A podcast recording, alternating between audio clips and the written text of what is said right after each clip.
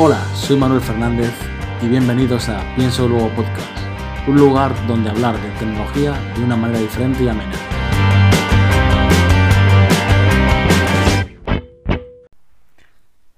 Muy buenos amigos, otro día más.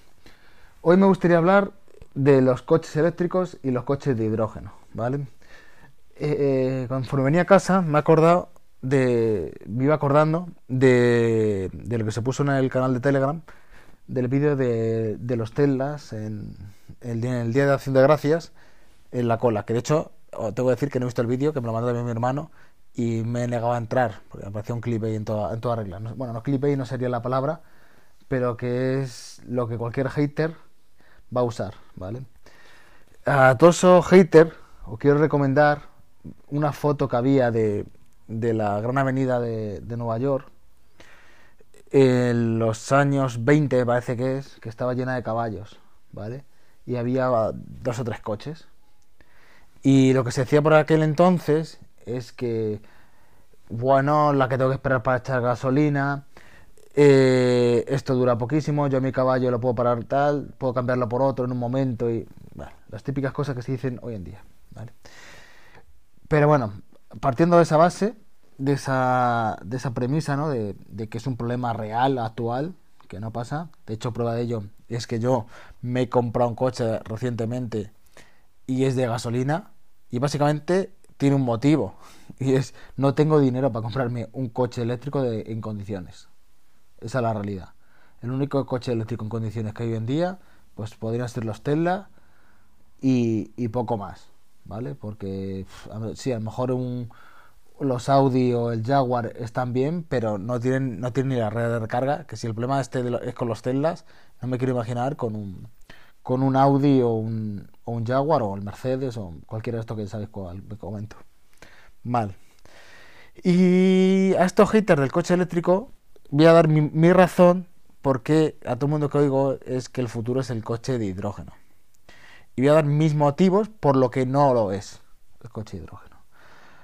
Eh, para hablar, antes de decir, ambos coches, tanto el de hidrógeno como el eléctrico tradicional, son iguales en una parte. Y es que es un coche con un motor eléctrico del mismo tipo, bueno, el que se quiera elegir, de, de, imanes, de imanes o, o de lo que se decida, y de una batería. ¿Vale? Esos son exactamente iguales ambos coches. No hay diferencia entre uno y otro.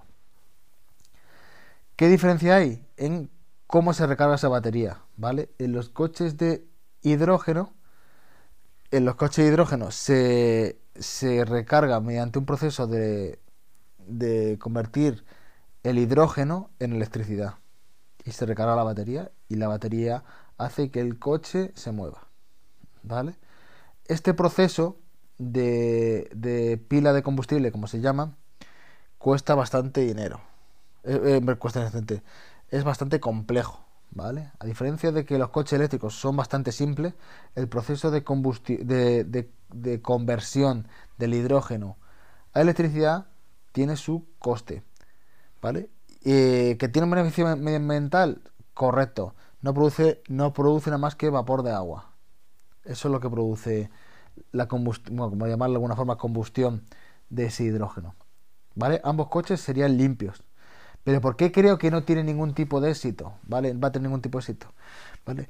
La ventaja que tienen los coches eléctricos fundamentalmente y que los va a hacer populares en el futuro es que cualquiera va a hacer un coche eléctrico o algo similar a un coche que a lo mejor cambia un poco la, la, la película. Sin embargo, esto es costoso de hacer. Y sí, tiene una ventaja fundamental esto con respecto a un coche, un coche eléctrico y es que repostas como en uno en gasolina, más o menos.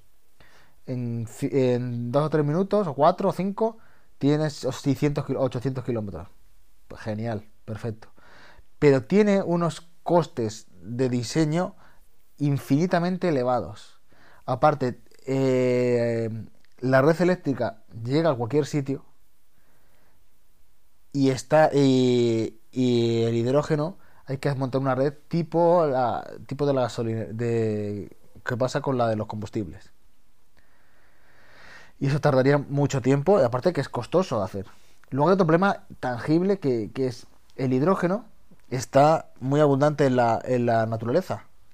Todo está lleno de hidrógeno, eh, básicamente con, de, con el agua se hace hidrógeno.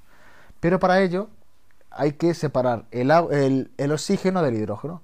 Y eso es súper costoso. Hay que utilizar un montón de energía para conseguir esto, ya que se utiliza a través de electrólisis, ¿vale? O sea que para producir esto hay que gastar electricidad. Aparte hay que almacenarlo a una presión eh, inmensa para que eso es inflamable, o sea que tiene su riesgo. Mal asunto, mal asunto. Son, son todo de, desventajas. Sin embargo, mover la electricidad de un punto a otro es una cosa que tienes gratis. ¿Que, ¿Que, ahora mismo la red no está preparada? Pues claro que no. Pues ahora mismo no, la red no está preparada. Pero tampoco está preparada hace, por poner así, 30 años para la cantidad de aire acondicionados que hay ahora en las casas. Ni los pisos, por ejemplo. Si tú vas a un piso antiguo, puedes poner eh, llenarlo de aire acondicionado, porque te vas a, vas a salir ardiendo. Porque tienes cables de muy pocos milímetros de grosor que no van a soportar esa instalación. ¿Vale? Es una cosa que actualmente hay un problema, pues no, no está si mañana cambiáramos todo por coche eléctrico, no se soportaría correctamente, no se soportaría las ciudades, pero es que eso no va a pasar. Así que a los haters os digo dos cosas. Es, no tenéis ni puta idea, y yo sí, no, sino que, que el futuro es algo simple. Más que nada porque el futuro va a ser lo que se popularice. Y esto van a llegar los chinos y nos van a infectar de, productos electrónicos, eh, productos eléctricos, bueno, de vehículos eléctricos de cualquier tipo. Véase patinetes, que es lo, más cercano que estamos viendo, porque ha sido rápido de hacer. Pero nos van a llenar de motos scooter eléctricas, nos van a llenar de coches así de una o dos plazas eléctricos y es lo que veo. Que en el futuro pues va a haber coches, un montón de coches eléctricos. Que vaya a ser en 5, en 10 años, en 15, no lo sé. Pero lo que sí sé, que no creo que sean, no que sean coches de, de pila de combustible, de hidrógeno. Por mucho que la gente lo vea el futuro. Si eso sería afrontar el problema de movilidad que tenemos y de, y de, y de huella de carbón de una, de una manera tal y como hacemos actuales. Voy a cambiar el, lo, mis, la palabra favorita que oigo mucho últimamente de flujo de trabajo de la misma forma. Y lo que va a pasar es no va a pasar eso. Vamos a cambiar los flujos de trabajo. No vas a usar el coche como lo usas actualmente. Es que el uso del coche actual, actual no, no, no es eficiente. No es eficiente que vayamos en un coche de 1500 kilos como yo he ido hoy a trabajar una persona. Bueno, 1500, a lo mejor pesa más, a saber cuánto pesa el Turán. No es eficiente. Un viaje para allá, 60 kilómetros, 60 que he hecho hoy, que además que me he ido por un sitio lejano, pues no es eficiente. Y eso no es sostenible. Sea eléctrico, ido con un coche eléctrico, no es sostenible. Entonces, eso en algún momento va a cambiar y tenemos que transportarnos de una forma distinta o, o no llegar a ir, o, o en el caso de ir no lo sé. Pero eso no es sostenible. el caso de ir, pues a lo mejor te, te, te vas a coger un coche eléctrico. Pues sí. Pero lo de la pila combustible, esto de hacer 800 kilómetros del tirón, pues algo no cuadra. Algo no cuadra en la, en la ecuación. Y nada más, solo era solo comentar que por qué creo que, que, haciendo el resumen, es coche eléctrico es sencillo de fabricar, lo van a fabricar cualquiera. Básicamente, esto no ha llegado antes porque los fabricantes actuales tenían una norma de anticontaminación y, y habían montado un chiringuito, un oligopolio bastante bastante a su medida gracias a los gobiernos que, que, jugaban con lo de las emisiones y no cualquiera podía fabricar un coche porque no podías venderlo en todos los mercados que es lo básico no podías cumplir todas las euros y todas las eh, leyes americanas para fabricar en cualquier sitio porque era, el coste de hacer un motor era, a nivel a nivel tecnológico muy elevado. Sin embargo, hacer un motor eléctrico es sencillo, hacer una batería más o menos también, y el resto de cosas de un coche, pues se puede hacer mejor o peor. Lo, es cierto que los eh, fabricantes tradicionales pues tendrán esa ventaja, pero no sé cuánto tiempo les durará de hacer, porque al final los fabricantes tradicionales eh, lo único que hacen es eh, diseñar algo y lo compran a, a, otros proveedores que saben hacer los materiales. O sea que me refiero, si un, tú eres un fabricante y le llegas a vos y me haces eh, el sistema de frenado, pues le pagas el sistema frenado y te lo hace. Le pagas a, a Siemens que me haga que me haga el, el, sistema eléctrico de las luces y te lo hace. Así que al final cualquiera podrá, podrá hacer un coche. Así que cualquiera me refiero a cualquier, cualquiera con dinero. No, no yo a nivel no, no a nivel usuario. Y eso pasará.